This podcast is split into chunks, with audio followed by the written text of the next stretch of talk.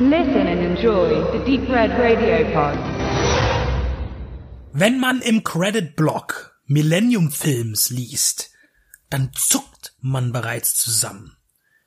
Das Studio, das aus der 1992 gegründeten New Image hervorging und versuchte die B-Action-Erfolge von Canon fortzusetzen, hatte in den 90ern seinen Charme. Aber Cyborg Cop ist lange her und mittlerweile gelten die Millennium-Produktionen zu A-Filmen, zumindest was die Budgetklasse angeht. Expendables und Olympus Has Fallen ließ man sich was kosten, aber die Action wurde mit Computerfeuer verdünnt und entwertete Jahr für Jahr das Genre. Rambo ist alt. Ein gebrochener Mann war er, seitdem er die Leinwand erblickte. Aber nun ist er alt.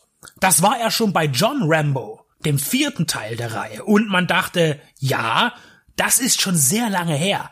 Aber dann kamen die Expendables und Teil 2 und 3 und man gewöhnte sich an den alten Rambo, der ja dann auch Barney Ross war und im eigentlichen Sylvester Stallone und dann auch immer wieder Rocky. Und eines steht fest, auch wenn er von manchen müde belächelt wird, Stallone bleibt. Denn Rambo hat für uns alle gekämpft, so wie Rocky, und auch für uns verloren, aber vor allem Gefühle geweckt, die nur der versteht, der an einem Wochenende die Balboa History durchlebt, ohne es als verschwendete Zeit zu betrachten. Bleiben wir aber bei Rambo. Teil 1 steht für sich und war immer mehr ein Drama und ein Abenteuer als ein reiner Actionfilm. Die Sequels waren Schlachtplatten und Pyromeilensteine. So sehr das Niveau abnahm, so beeindruckender wurde das visuelle Erlebnis. Nach langer Pause kam dann der vierte Rambo. Hart wie nie, aber dafür verschandelt mit mittelmäßigen und unglaubwürdigen Computereffekten. Hier kommt wieder Millennium ins Spiel. Trotz der vielen Abstriche hat er auch jetzt noch seinen Reiz.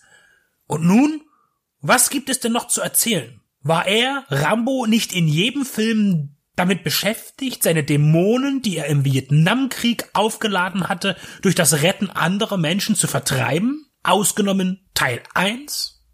Die Basis war seit dem ersten Sequel die gleiche.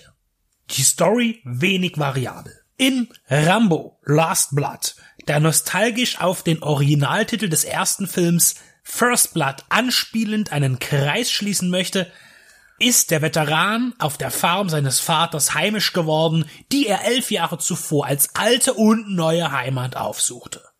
Er züchtet Pferde, ist in der Umgebung als hilfsbereiter Fährtenleser anerkannt und schluckt Tabletten, um die Schmerzen oder die Psyche zu beruhigen oder beides.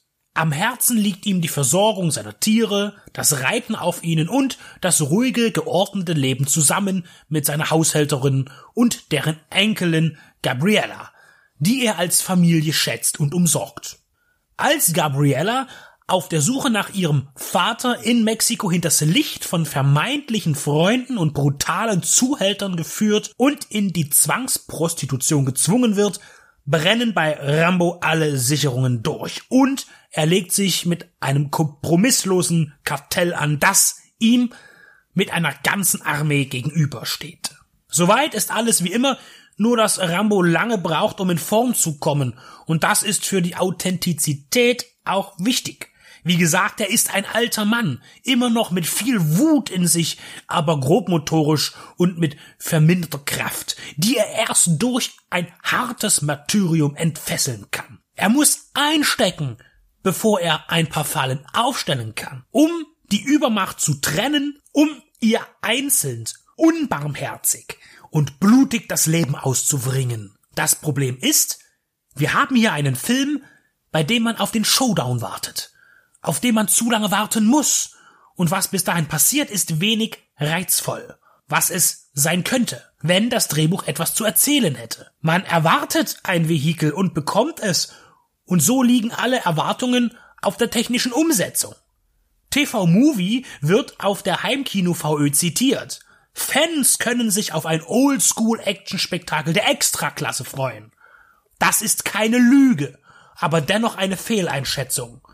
Es gibt, zugegeben, einen hohen Anteil an physischen Effekten, Aber im Hintergrund darf man es mit computerunterstützter Pfuscherei nicht übertreiben, denn das stört die Symbiose zum Ergebnis im Fokus. Und auch wenn Explosionen real inszeniert wurden, so stürzt die Hoffnung dann am Ende zusammen mit dem Tunnelsystem ein, in dem Rambo seine Gegner aus dem Leben pflockt, schießt oder platzen lässt. Auch hier gab es ein gutes Konzept, aber die meisten Gore-Effekte werden im Dunkeln versteckt und mit CGI unnötig aufgeblasen. Und zusätzlich zu schnell geschnitten, dass man sie nicht auskosten kann, was sie unwirksam macht. Wenn man blutige Action darbietet, dann sollte die Arbeit erkennbar sein. Besonders wenn man ein R-Rating vor Augen hat, das Zeigefreudigkeit erlaubt. Von Oldschool ist das weit entfernt.